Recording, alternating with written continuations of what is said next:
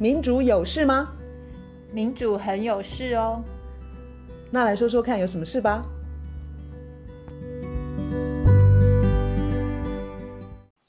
嗨，我是月韶。嗨，我是倩怡。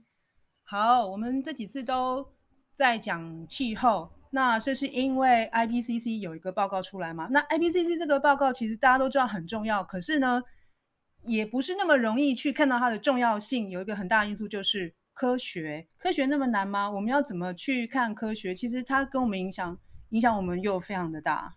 对啊，我觉得科学这个东西，它本来就是一个很难，然后很专业，就一个问题是很少的人，他真的可以钻到很深的一个一个东西嘛。所以科学它就是难懂，这这个就让呃懂的人有很大的责任。可是另外一方面，它也让。呃，另外有想法的人，或是有利可图的人，他有很大的空间，他可以去操控，他可以去欺骗，他可以去扭曲，他可以去误导。我一方面觉得我们不应该害怕科学，但是我也知道，就是说科学家不同立场，他们提出来的不同的结论，我们也很难去判断说。到底我要怎么去相信他？尤其是当他们的意见是相左，就是他们意见不一样的时候。当一消费者，我很想知道，哎，你告诉我有没有毒就好了，哎，你告诉我是不是对健康有伤害就好了。对，这里头就很大的空间。然后我们今天要讲的是，我把它主轴可以称作就是是科学战还是是资讯战，都是战争的战。就是呃，我们。我们两个最近注意到几篇贴文嘛，一篇是呃潘东正老师讲苏伟硕医师的贴文，然后再一篇是工位学者詹长权的脸书上的贴文，就诸如此类。他他我们我先讲一下那个贴文的内容好了。嗯哼，关于苏伟硕医师的那个新闻，最近可能大家都有听到，就是他呃因为主张说。莱猪里面那个莱克多巴胺是不安全的，结果警察就到他家，然后他收现在也收到传票，然后现在有包括他他的夫人，然后还有像潘忠正老师，他们就是出面，然后他们就是在讲说，请起诉 苏伟硕医师，这是要凸显这个荒谬的程度，就是一个医生，他以他的专业，他的判断。说这个东西是不安全的，政府不应该让大家吃莱克多巴胺，这样子可以把他不要说抓起来了，很像是把他抓起来，嗯嗯、然后用司法的手段，用警察的手段。然后潘忠正老师在在他脸书里头写说，就在讲这件事。然后他说，民进民进党对于勇于提出科学质疑、提醒政府悬崖勒马的人提告。然后这位被告还是当年他们反来牛时期的战友导师。苏伟硕医师，嗯哼，这个是其中一篇我们很有感触的一篇。再来一篇是呃詹长全老师的贴文，他是工卫台大工卫学院的院长吧？对，好像蛮常在电视上看到他。我是从那个陈昭文老师的脸书上看到，因为他他写说詹长全的老师的贴文的第一句是说。要发表多少篇公共卫生研究论文，才能够让政府、人民、厂商、司法正视石化污染存在而且伤身？然后陈昭伦老师他就说，其实也可以换成说，要发表多少篇生态保育研究论文，才能让政府、人民、厂商、司法正视大谈早教的珍珍贵性呢？所以我觉得这里头好像就一个模式嘛，你。你懂我我的意思，就是说那个科学战 versus 资讯战。我看到一个有点好笑的景象，就是一群硬底子科学家，他们全身满身都是武功，然后很就是很厉害，很厉害。然后他们很努力的做很多研究，然后政府跟厂商说你没证据，你没证据。这些科学家他们做很多研究，拿很多证据，一直拿，一直拿。拿很多很多证据都超厉害，可是政府这边呢，就告诉你说，哦，结论是我们赢了，就是政府跟厂商赢了。然后政府他就用各式各样的方法，就是告诉民众说，哦，所以结论就是科学是我们的科学是对的。可是你如果是真正去仔细去看，假如说所有的民众都有非常多的时间、非常多的精力去了解的话，你一定可以看到那个荒谬的荒谬的景象。科学家他们拿出这么多证据，发表这么多文章，像詹詹长全老师他说的他，他他研究那个呃彰化那边的石化污染，然后他可以证明说。六轻的石油裂解厂附近的居民，他们的肾病啊，他们的肾脏受受到伤害是跟金属附录有很直接的关系。嗯、就就是他们居住的离那个污染的地方越近，他们尿里面的重金属浓度就越高。嗯、然后有他们的什么，这个是镍吗？这是念铬吗？这个化学的还有什么钒、嗯？对，所以。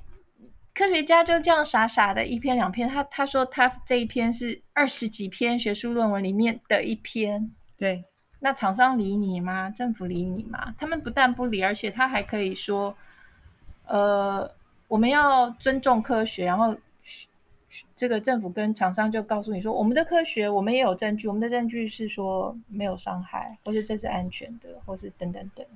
就像你举的这个例子啊，一边。他提出来的证据，另外一边可以反驳。然后我可以想象，如果我是住在当地的人，我我其实很苦恼。你我要知道，就是这到底有没有影响我的健康，我们家老人跟小孩的健康？那今天政府派来的人，或者是他委托的研究的专家说一套，然后另外台大的老师可能讲的又不一样。我不气死了吗？我到底要相信谁？我不可能去研究这些所有的什么学术论文啊！这就是一种乌贼战。嗯，我一定要讲两个小小的故事。一定一定。一个一个是，呃，有一个哈佛大学的教授叫做 Naomi Oreskes，他写一本书叫做《贩卖怀疑的商人》。然后他的故事是什么呢？他这个这位哈佛教授，他本身是科学史的专家。嗯。然后他。好长一段时间，他的印象，他脑海里面的印象就是，好像只有一半的气候科学家觉得气候变迁是真的，而且是人为。哈哈哈。他然后另外一半，他的印象里头是另外一半是存疑嘛？就另外一半科学家就是，要么是说没有气候变迁，要么就是说有气候变迁，可是不是人为。嗯，就是当他是一般人。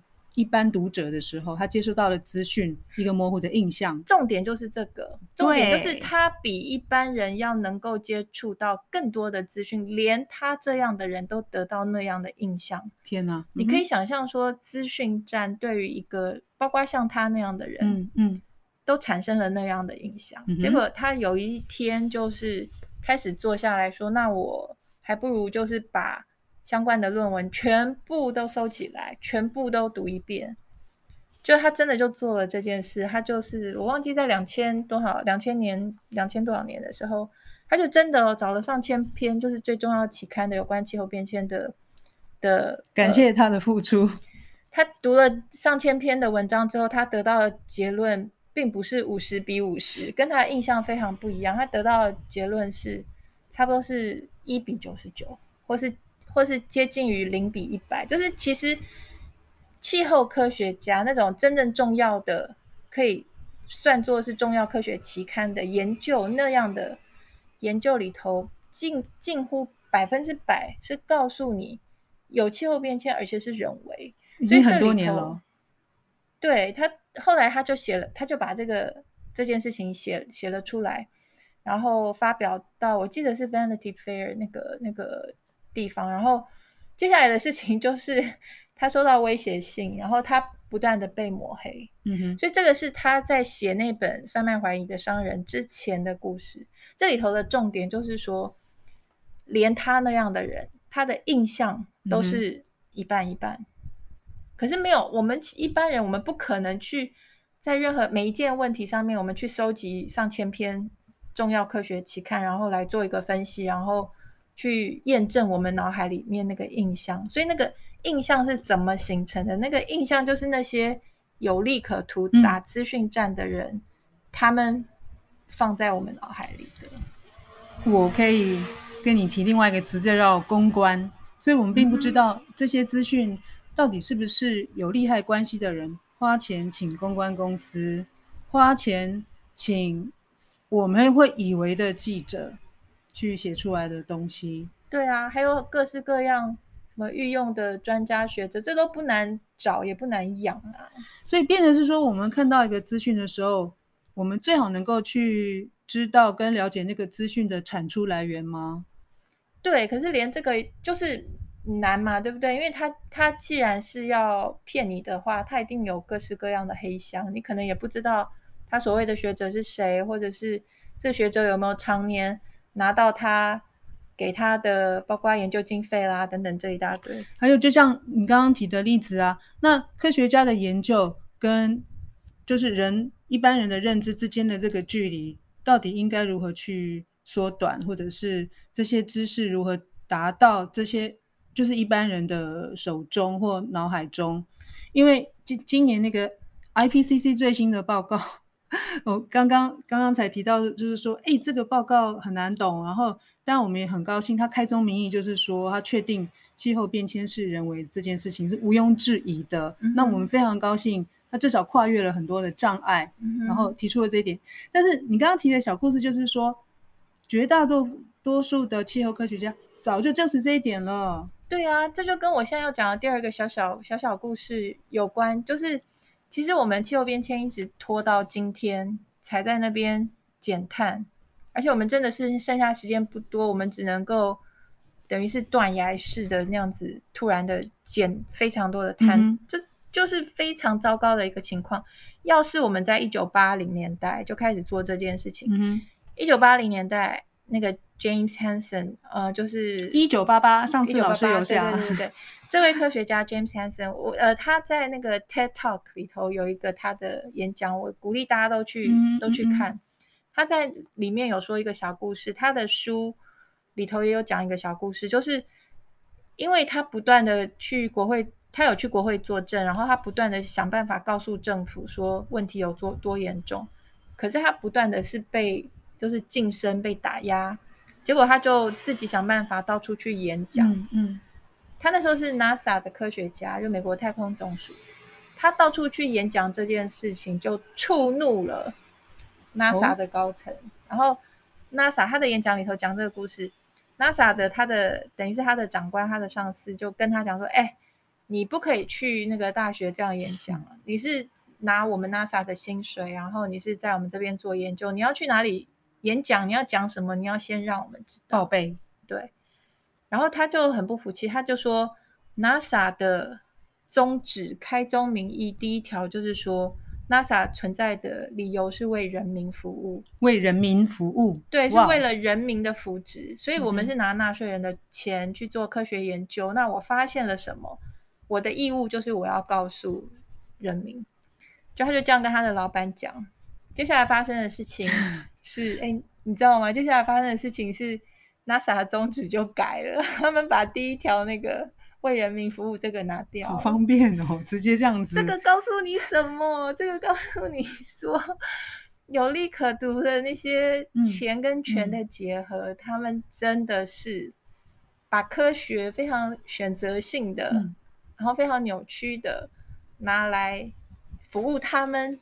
可是他真的不要大家随时就是他真的不要，不要为人民服务了也没关系的。他真的不要科学家讲太多，或是讲太多真的，或者是在呃不他们不方便的时候，就是会导致他们财产损失或者是政权损失的情况之下，你还揭露那么多科学证据，他们是不要的。这样听起来蛮奇怪的。对，所以我在想说，不管是像詹长全老师，或者是早教研究那些被抹黑的学者，嗯、他其实也就跟美国这些这些全世界啦，这些气候科学那些被践踏、被当成空气，或是被收到死亡威胁，或是被呃，甚至有被学校开除，或是被 NASA 欺负一样，就是其实到处都 很多这样的科学家，超可怜的。这这这这个故事还蛮令人难以置信，但就是听罗老师讲那故事，我我都觉得匪夷所思。就是说，人类的社会啊，是利益对立的结果。那你看哦，我们研究科学啊，然后什么累积就是知识有没有什么站在那个巨人的肩膀这样子？我们还本来以为就是说我们努力是要让这个世界或这个地球更好，嗯哼，但实际上好像是利益其实是在所有的一切这个什么人民福祉啊，或者是什么地球永续的上面呢、欸？而且不但这样子，他还一边在践踏你，一边在在欺骗你，他还一直搬出科学，嗯嗯、然后说。哎、欸，你要理性哎、欸，你要理性，你要相信我的科学。我觉得好恶心、哦，而且他那么用力的讲，用力到让我觉得说啊，我又没有修，比如说物理，我又不懂什么，呃，什么，就是我又不懂那些东西，那我还是信了吧。他用的那个态度，其实就是一个专业的傲慢吧，就是要让我知道，就是说他，他的专业可不是科学的专业，对，但是资讯站的专专业。所以他们很厉害，就是说摆出一个。科学恶霸的，我跟你讲，很恶心，很恶心的事情，很恶心的事情是最近一些有关早教的讨论是源自于中游啊，他去讲说有一部很棒的纪录片叫做《早教之声》，大家要去看。中油他就针对《早教之声》的纪录片，他就提出他就提出三点质疑，然后这就很好笑，他的三点质疑都站不住脚，就是他去质疑说啊，那边螃蟹没那么多啊，我们。施工的范围没那么大，什么等等等，然后这全部就被科学家反驳。可是后来中油他又发声明，他就他呼吁大家说，大家要理性，大家 要科学，就是他自己不理性又不科学，然后把科学家讲出来的事情先抹黑，嗯、然后先去扭曲，然后先去否定。可是然后他自己在在叫你要。要尊重科学，就在叫你要熬不过来的时候，对，然后就说：“哎，大家理性，不要再讨论这些细节了，大家还是要以和为贵啊！”我最讨厌这种态度。不但如此，中油它它有什么资格一副很中立的样子？它就是中油油就是化石燃料，化石燃料就是我们现在在气候变迁底下应该要不存在的一家公司，而且中油它是完全球员兼裁判。你看中油，它一直要建三阶。中油它自己呢，花了四点七五亿美金，他去买了美国路易斯安那州的页岩气矿区三成的油气权益。所以就是说，他自己在美国就是投资页岩气，页岩气非常脏，非常脏，非常脏，它比传统的天然气还要脏，我不知道几倍，反正就是很脏。所以天然美呃，那个中油他自己在美国投资这么肮脏的化石燃料，嗯、他当然要要回本，他当然要把这么肮脏的东西运回台湾来，他当然会需要三阶这个工程。然后你现在告诉我说，诶，他都很中立，他都很超然，他都很、嗯、呃就事论事。哦，我心中真的是那个画面，就是一群科学家在那边。武功高强，然后另外一边就是只打资讯战，然后不断的宣称说自己赢了，我觉得超级的。所以他凭什么说螃蟹都很高兴，都向着他们？这个我完全不懂。对啊，他他就他就批评螃蟹专家说那边有非常多的螃蟹，他就说这他说哪里有证据？可是人家已经给他证据。我觉得我们这样想，就是我跟你，我们都接触早教，就是关心早教这个问题有一段时间。我们看了，我们会知道说这个是恶心的，就是中原中游他这种说法跟姿态跟态度是恶心。我们想象说，我们假如说都没有前面那段时间关心嗯的话，嗯、如果我是一个今天才接触这个议题的人，嗯、我去看了中油的声明，我就会相信了耶，我就会相相信。我了解，那很可怕啊！他这个资讯战，他这个误导的能力太可怕了。嗯。听起来很恶意，就是说，其实就是善良的人很容易上当。我们今天一般一般人的生活方式不会去注意到像早教的议题，不会研究到细节去。那你说中油，诶，好像也是个正派的公司啊，他没有道理就是出来胡言乱语。那他站起来，然后就人模人样的又抬出科学家的门面，告诉你螃蟹都很开心。然后它的那个开发的面积从两百多公顷哦，已经减成二十三公顷，他可怜兮兮的说：“我们都已经只剩下十分之一了，放过我们吧。”但是症结点绝对不是这里的，绝对不是说你从两百三十二变成二十三公顷，然后一切就就就要答应你。这个重点在哪里呀、啊？重点是那边的生态藻礁，哎，对啊，而且他们还说他们用的使用的范围很小。事实上，我们去听一些。早教的科学家他们就讲说，当你那些工程在那边，当你把海里面的东西改成是水泥，就是建那些东西之后，海流就改变了，没错，出题效应这些。最主要就是它那个工业港的面积是在，它简直是旁边的东西。这个我今天还特地确定了一下。而且前一阵子那个潘东正老师他去看到那边早教就是破坏很严重，嗯、然后被。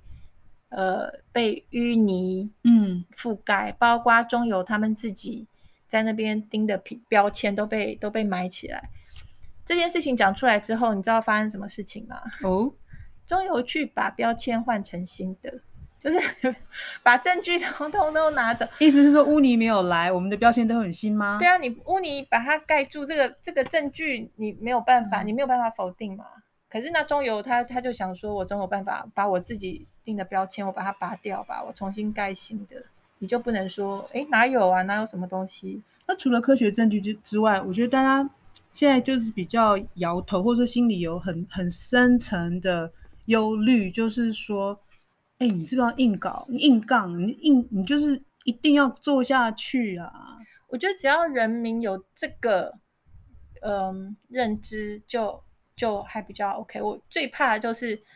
之前没有没有时间或机会关心到，嗯，然后真的就你知道吗？等于是人对于政府的信任，或是人对于所谓专家的信任遭到严重的滥用，然后是严重的背叛，然后政府跟那些所谓的专家，他就是利用这个弱点，嗯，他不断的在玩弄我们的认知。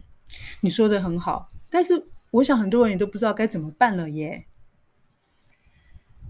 该怎么办？我觉得真的就是就是真的，我真的这个一个明确的例子就是，我有我有一个朋友，他就会说：“哎，那你们你们现在还反的话，那难道你要他改回去吗？难道你要他从二十三公顷改回两百三十二公顷吗？”我我真的觉得莫名其妙，为什么我只能够二选一呢？对啊，所以这这真的讨论已经到了一个。而且莫名其妙的地步，去想一下那个三阶是要干嘛吧？三阶他要迎来的那个天然气就是他已经他已经买了，中油已经买了，所以他一定要运进来。我们就不行，我们就不行让他们。其实，在基本上唯一的功用，就是在让有钱人更有钱，然后一般人就死得更早，或者是我们有一个安稳的地球的几率就更小。所以，只要我们说我们不要，我们不需要。然后让台电去好好的把那个输配电的规划啊，或者是呃怎么样大大用电的能源的调节做好的话，我觉得中油你已经买的东西，你要怎么 退货，或你要怎么修改合约，那是你的事情。没错啊，谁叫你你要买那么脏的东西，你要去投资那么脏的页岩气，你难道不用计算过风险吗？你自己要大胆去豪赌，那你自己承担啊，你为什么？犯了错，然后现在就说没办法，大家给我吃下去，大家给我。现在有点这样，但就是但我觉得，我想劝你，想劝就是身边我我我能够跟跟我对话的人，就是说，呃，这个环境是我们自己生活在里头，然后很多变化是不可逆的，然后早教就是七千多年来它一直在那边。如果今天你跟我说什么什么台湾什么主体性啊，然后。你你对台湾什么要多保护还是怎么样？你连比你在台湾这块地方住更久更久的早教，你都都只想把它踩死的话，那我就不懂保护台湾是是是是只有很很狭隘的利意义吗？对啊，你刚刚讲的很好，而且我昨天刚好听到一句话，我觉得好有智慧，跟你刚刚讲的有关。他就说，我们都在想说。我们周围的环境，我们讲环境的时候，好像那个环境是我们外面，嗯、我们是不是环境的一部分？我们外我们的外头是我们的环境。嗯、他说，其实我们就是环境。他说，我们就是环境，我们就是环境的一部分。我们今天的环境这么脏，是因为我们很脏，是因为我们去燃烧化石燃料，我们去去挖，把它挖出来等等，把它钻探出来。他说不是，不是说环境在我们的外头，我们住在环境里，嗯、而是我们就是环境，然后环境跟我们是是合一的，是是一个东西。这个说法很美耶，美丽的美。我觉得大家就是我们如果。做个决定，说我们不要被这些资讯战的高手摆布的话，我们就可以做个决定，说我们到底要不要当地球上的癌细胞？我们到底要不要让我们的下一代有，不要说多好啦，现在气候变迁这么严重，就是要有一个足以安全生活的一个地球。我在看，因为这一次的那个。这一次一些争议是不是从那个纪录片《早教之声》发起的？围绕在早教的争议。嗯哼，对，《早教之声》这个纪录片我看的时候啊，因为其实它那个纪录片里头，小孩子是蛮重要的一个，有一个蛮重要的一个位置，所以我觉得那也是这部纪录片很感人的地方。那我觉得我们在谈到生态、在环环境啊、气候啊、早教啊、保育各方面。我觉得我们真的是在做许许多多很对不起孩小孩子的事情。这个今天那部早教的《早教之声》的纪录片，有让我想到江国庆跟那个啊洪仲丘，你知道为什么吗？因为那里这两位可怜的孩子，不是他们都有非常伤心而且非非常愤怒的妈妈吗？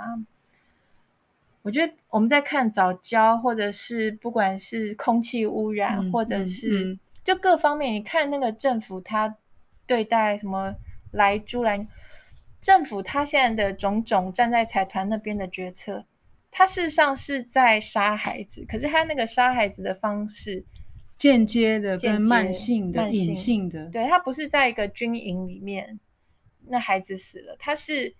非常大范围、非常大规模、非常多的毒，然后非常多的破坏，然后它造成杀孩子的结果。所以大家应该要像江国庆的母亲或是洪仲秋的母亲一样，要气得半死去找政府算账，还才是对的。可是大家如果是都在那个资讯站里头，就让政府这样子随便灌什么资讯给我们的脑袋，我们就都接收的话。那就太没希望了。我觉得这里头有一个模式啦，嗯、大家你不要单独去想早教的事情，就把早教这件事情跟苏伟硕的事情，跟詹长全老师说的事情，还有之前什么陈培哲院士关于疫苗的事情，你难道不会得出一个模式吗？就是 不管科学怎么说，那个结论都是政府赢，财团赢。嗯哼，这个模式总可以唤起大家一些疑心了吧？你总可以。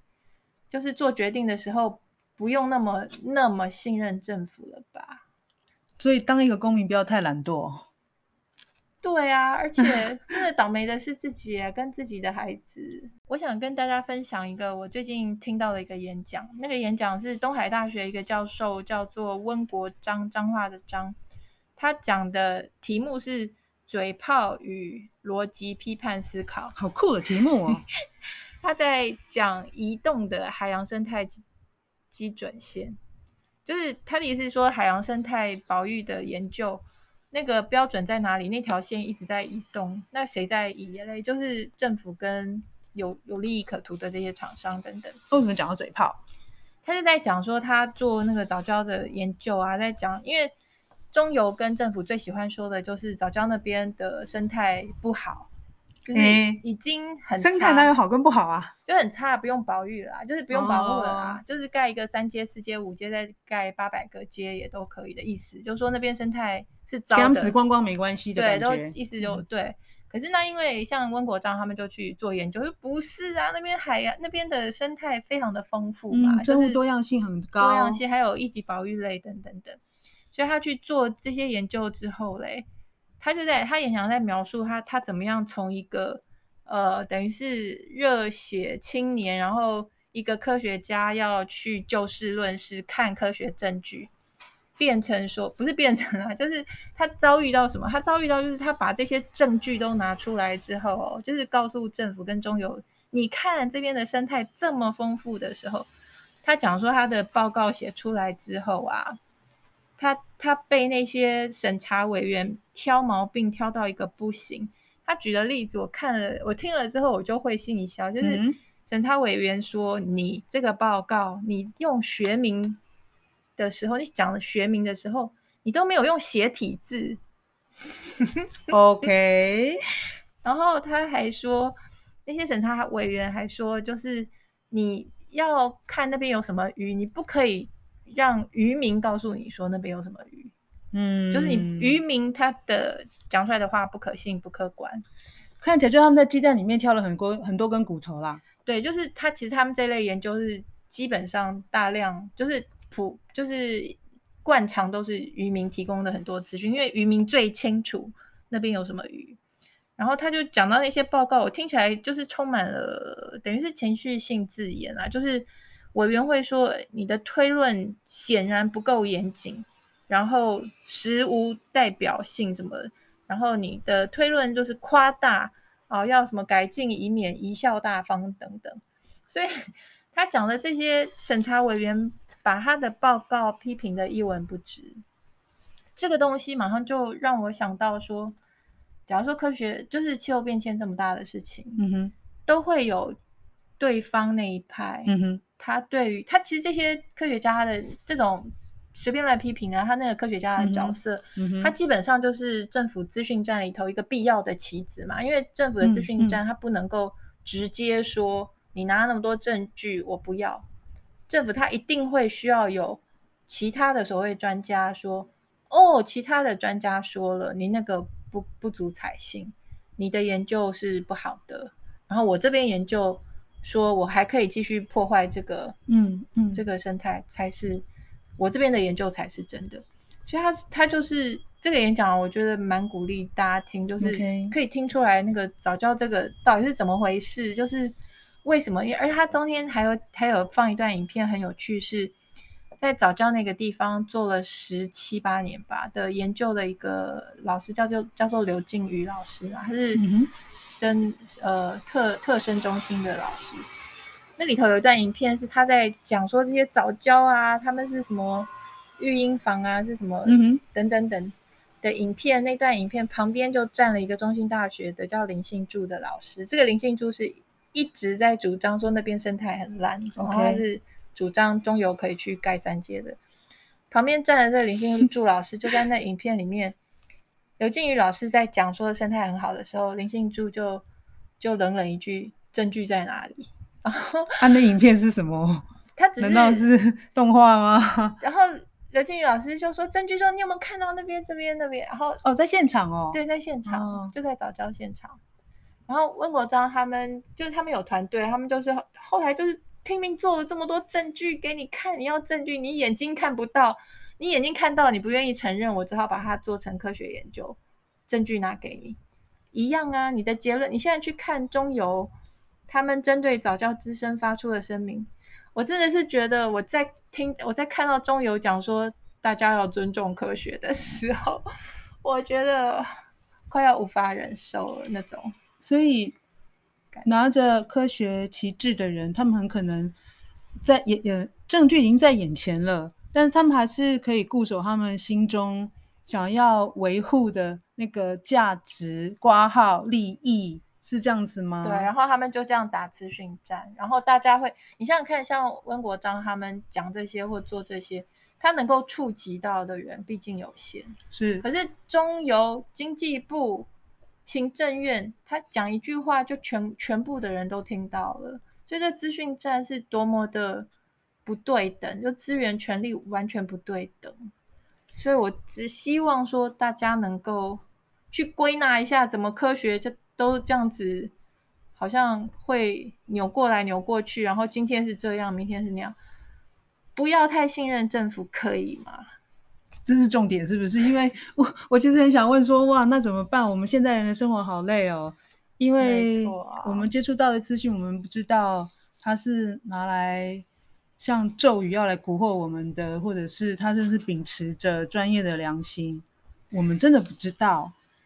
我觉得是时候，那个大家宁可多疑心病一点，或者是多怀疑一点。嗯嗯、我觉得这样子的保护的能力作用比较比较比较周全。如果说真的就拼命的信任政府厂商的话，嗯嗯、拜托中油它不是中立的啦，它是球员兼裁判，根本就不要相信。所以我们自己心中要有一个中心的思想，什么是最重要的？如果我们觉得是环境生态，然后我们要好好的在台湾在地球这块土地上一起生活下去。这个是我们的最大公约数，没错。然后其他我们再去看，呃，他到底要跳什么舞，告诉我们到底是螃蟹，或者是页岩气，或者是天然气，那那个都是其次的。我们最主要的中心思想要先巩固好，是这样子。没错，讲得好，没错。好，那么面对早教，可能年底有一场公投，大家一定要努力的去告诉周围的人，千万不要被政府骗了。我支持藻礁。当然，当然，大家要多支持早教，不要三阶，不要三阶，不要三阶。这个我们没有说好哦，我们是自自己即兴这样子发挥的哦。嗯，好，那我们今天这样子喽。好，OK，好，拜拜。拜拜。